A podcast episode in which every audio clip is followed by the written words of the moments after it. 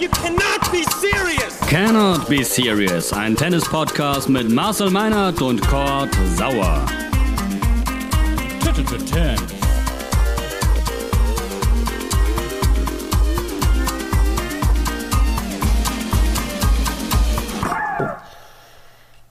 Cannot Be Serious, Folge 26. Moin und hallo. Wir quatschen über Tennis. Lange ist es her. Zuletzt, glaube ich, haben wir uns gehört Ende Februar. Lange Pause.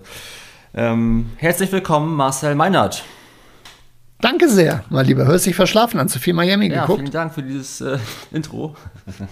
äh, tatsächlich sehr wenig. Ich muss gestehen, dass ich gerade ähm, ein bisschen raus bin aus dem Tennisgeschehen, aber ich habe ja dich. Insofern. Dann helfe ich dir. Ja, Du gerne, musst mich gerne. updaten. Äh, wo wird gespielt? Wer ist Nummer 1 der Welt? Wann kommt die große Wachablösung? Du weißt es ja, die ganzen großen Fragen. Eieieiei, die große Hafenrundfahrt. Nein, ich habe hab du? tatsächlich äh, ein fettes Thema, was ich mit dir besprechen möchte, aber lass uns gerne vorher ähm, kurz ein Update machen, eine kleine Runde. Miami Open oder wie ich sage, Miami Ostern. Ähm, wie sieht's da aus? Zverev ist raus.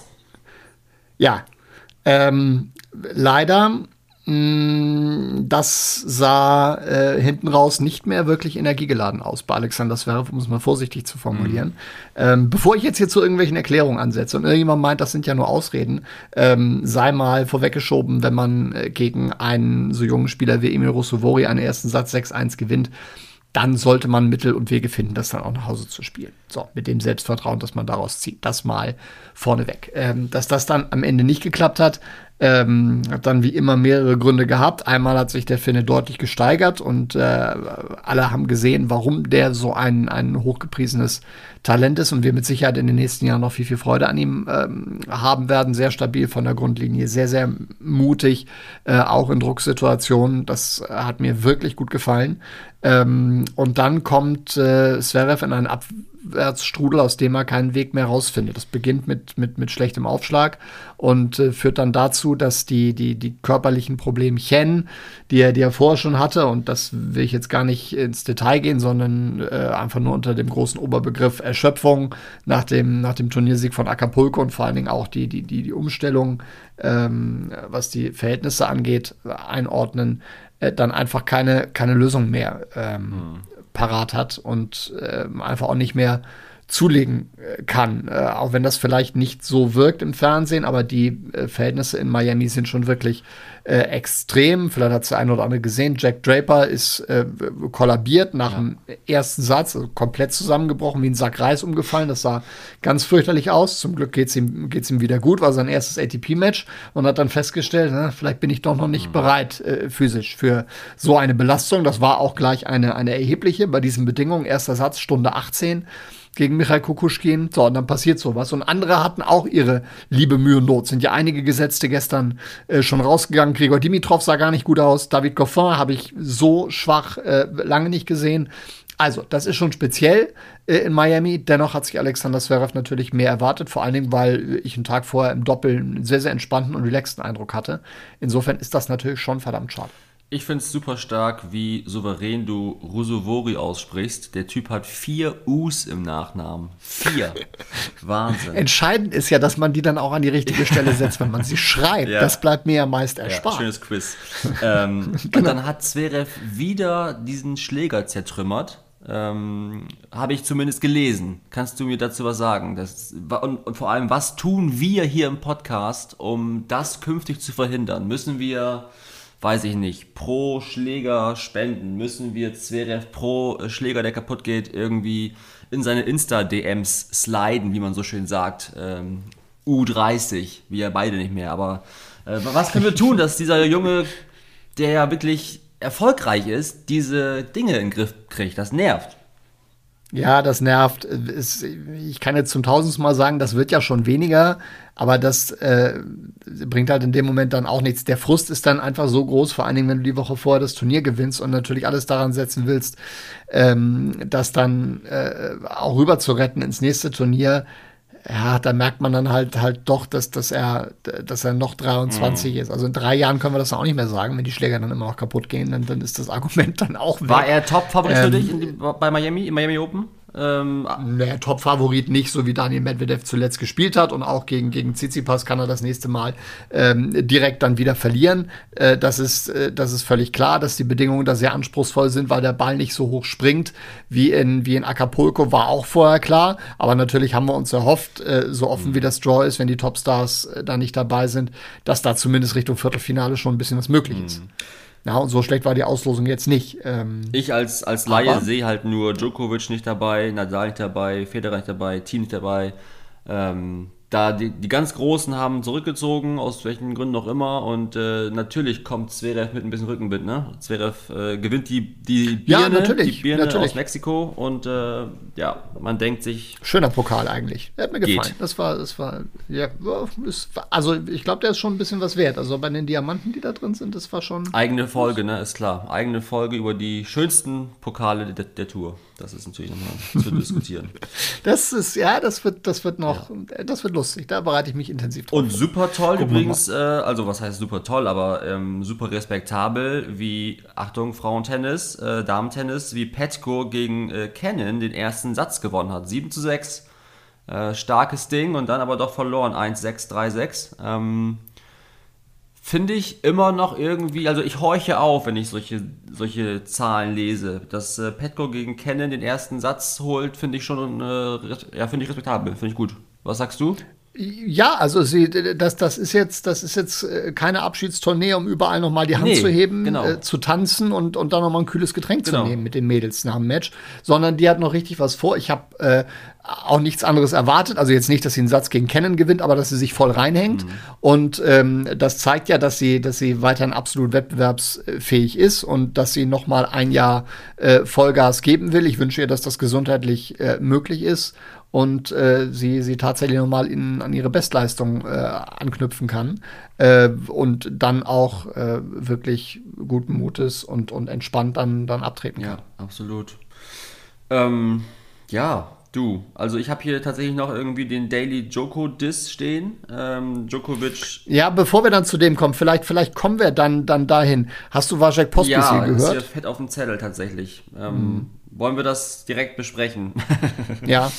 Müssen Magst wir, du es kurz weil ich dir gerne erzählen, ja. weil ich dir gerne erzählen möchte, wie es dazu gekommen ja, ist. Ja, erzähl bitte mal äh, kurz den, den Sachverhalt. Dann, äh, du bist ja hier quasi der Märchenonkel. So, genau. Also Wajek Pospisil in seinem Erstrundenmatch, ich glaube, es war gegen Mackenzie McDonald, ich bin mir schon gar nicht mehr ganz sicher, ist aber letztlich auch völlig ja. irrelevant. Ähm, äh, ist kurz davor, den ersten Satz zu verlieren, hat, glaube ich, schon, schon äh, zwei Schläger kaputt gemacht zu dem Zeitpunkt. Ähm, ist normalerweise ein eher zurückhaltender und, und eher sensibler Typ, zumindest habe ich ihn bisher so kennengelernt.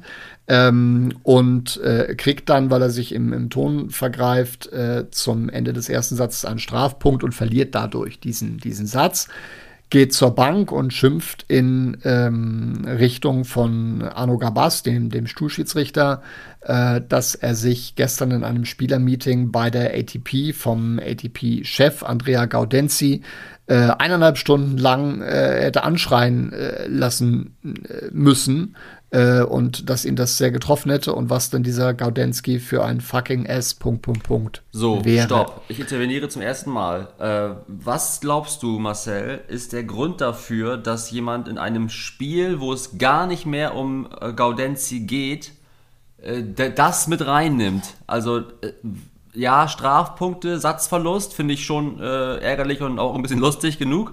Aber warum dann das als Anlass nehmen, um was von gestern gegen eine andere Person äh, vorzutragen. Verstehe ich null. Nee, äh, und er kann froh sein, dass er danach noch weiterspielen ja. durfte, übrigens, bei den Worten, ja. die er in den Mund genommen hat. Ähm, das zeigt, wie sehr ihn das, wie sehr ihn das beschäftigt. Ich glaube nicht, dass er das, dass er das geplant hatte, ähm, dass er das im Rahmen des, seinen Unmut im Rahmen des Matches irgendwie zum, zum Ausdruck bringt. Das wäre dann noch mal uncleverer als alles, was, was sie äh, mhm. bisher schon organisiert äh, haben mit der, mit der PTPA und mit ihren, mit ihren ganzen Dingen äh, drumrum. Ähm, Dazu musst du kurz sagen, der war dass, äh, tatsächlich Pospisil äh, ja quasi mit Wort- und Meinungsführer ist bei der PTPA richtig, von Djokovic, der richtig, Gewerkschaft der Spieler. Genau. Genau, der war mit dieser Situation komplett überfordert. So, der hat, der hat damit, der hat damit nicht gerechnet und das hat ihn dann, dann so sehr beschäftigt, ähm, dass er äh, dass er das nicht kanalisiert bekommen hat. Er hat sich ja dann danach auf Twitter noch äh, entschuldigt, zumindest so, soweit man das entschuldigen kann. Ähm, wenn er irgendetwas geplant gehabt hätte, hätte er dann aus meiner Sicht danach eine Pressekonferenz mhm. geben müssen, um diesen ganzen Sachverhalt dann detailliert darzulegen. Dazu war er aber auch nicht in der Lage. Mhm. Ja, das ist dann, das ist dann auch nicht gekommen. So, wieso ist es jetzt so weit gekommen und was war? Warum musste sich Wajek Pospisil äh, äh, anschreien lassen? Das ist ja dann, dann auch noch die ganz spannende Frage. Ja. Ähm, es gab eine Gruppe von Spielern um Vasek Pospisil, die wollten das Turnier in Miami boykottieren. Mhm. Die haben gesagt, wir wollen dort nicht spielen. Alles, was in den letzten Wochen äh, passiert, geht uns ziemlich auf den Wecker. Äh, natürlich ist die Situation während der Pandemie nicht einfach, aber viele Spieler sind das Leben in der Bubble satt. Mhm. Sie sind nicht einverstanden mit den äh, erheblichen Preisgeldreduzierungen. Äh, Im letzten Jahr wurden in Miami um und bei 15, 16 Millionen Dollar verteilt. Jetzt sind es noch ähm, etwas mehr als 4 Millionen Dollar. Also der Sieger kriegt jetzt 300.000, mhm. hatte vorher 1,3 Millionen bekommen. Das ist happig, Gar keine Frage. Der Vorwurf in Richtung ATP steht, dass man sich nur äh, um die Interessen der Turnierveranstalter kümmert und nicht um die äh, der, der Spieler. Es gab ja auch immer wieder die, die Forderung auch mal von Alexander Zverev, ähm, mehrere Turniere an einem Ort auszutragen, eine Bubble wie in der NBA äh, zu machen, damit dann alle sicher sind ähm, eine Forderung, das haben wir hier aber auch schon mal besprochen, die nur in Teilen realistisch ist. Dafür sind die Interessen der Turnierveranstalter viel zu unterschiedlich. Vor allen Dingen, wenn es dann jetzt in Richtung Sandplatzsaison in Europa geht. Da kannst du dann nicht fünf Wochen in Monte Carlo spielen in einer Blase, wenn man in Madrid oder Rom sagt, das könnten wir aber genauso gut abgeschottet hier bei uns auch machen. Das wird schwierig und ist letztlich nicht durchsetzbar bei den vielen unterschiedlichen Interessen. Und das sehen ja auch nicht alle Spieler so. Das ist das größte Problem.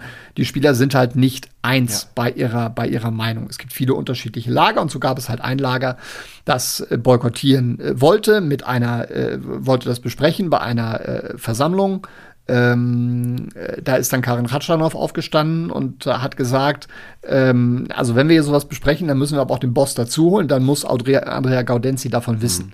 Das war dann Postbisil und Co. nicht so wirklich recht, ja. aber sie konnten dann nichts machen. Gaudenzi wurde dann dazugeholt.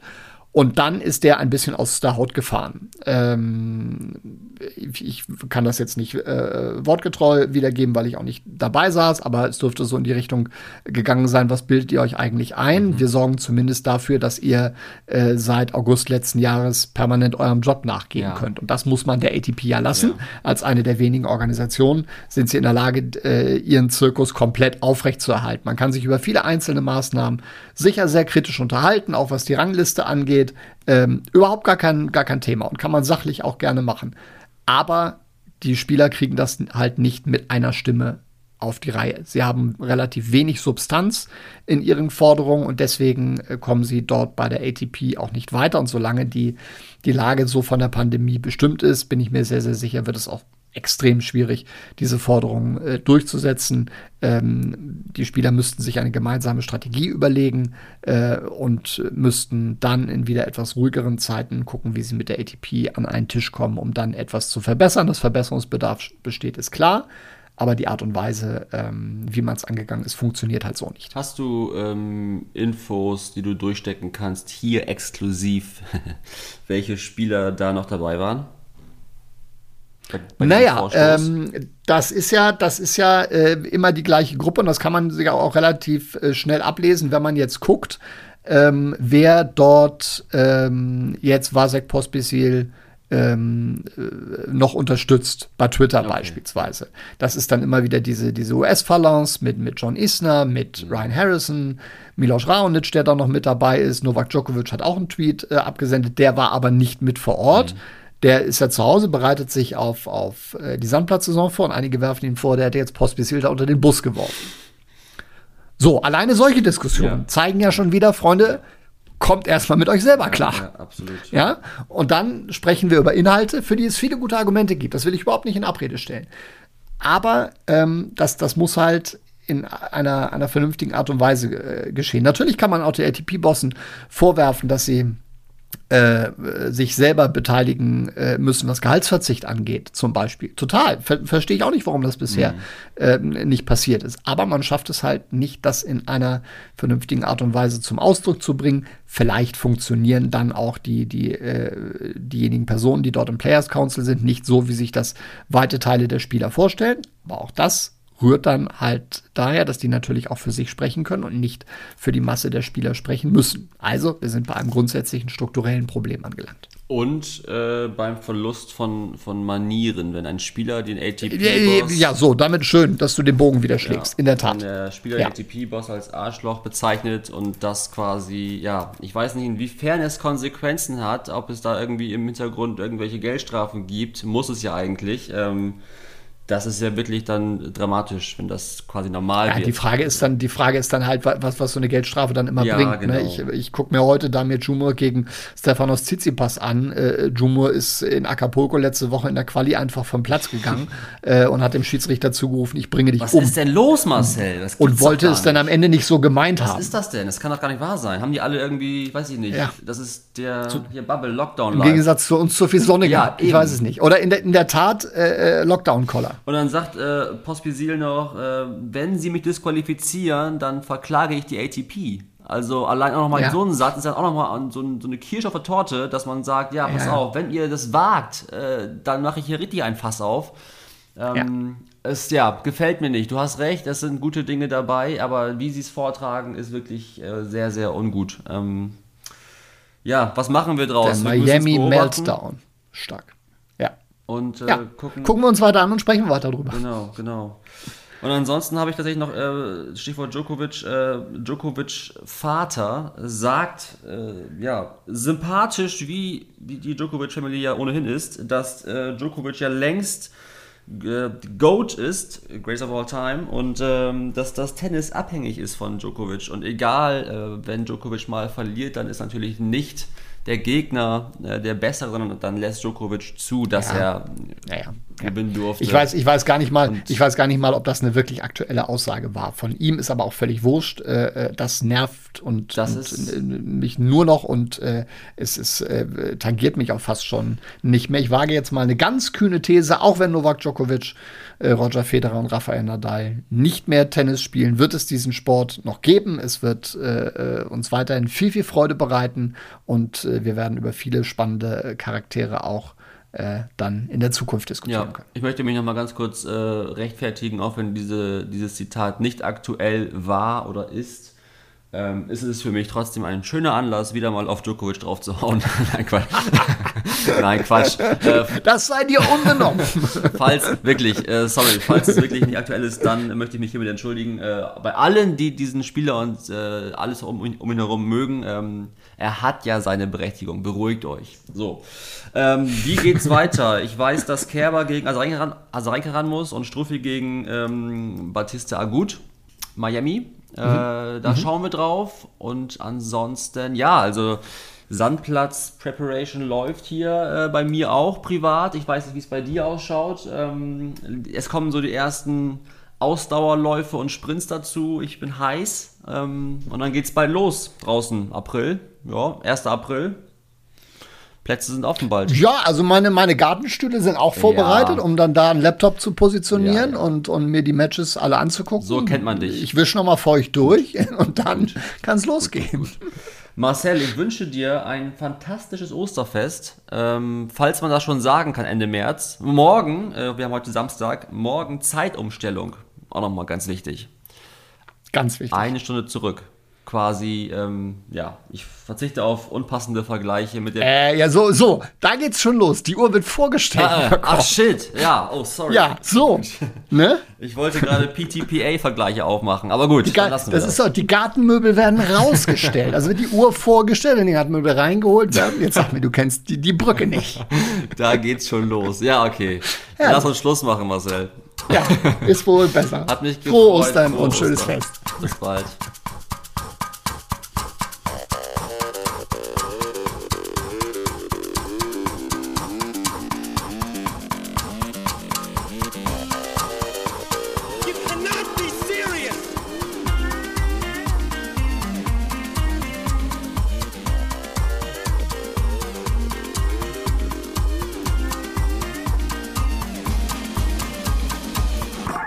terms.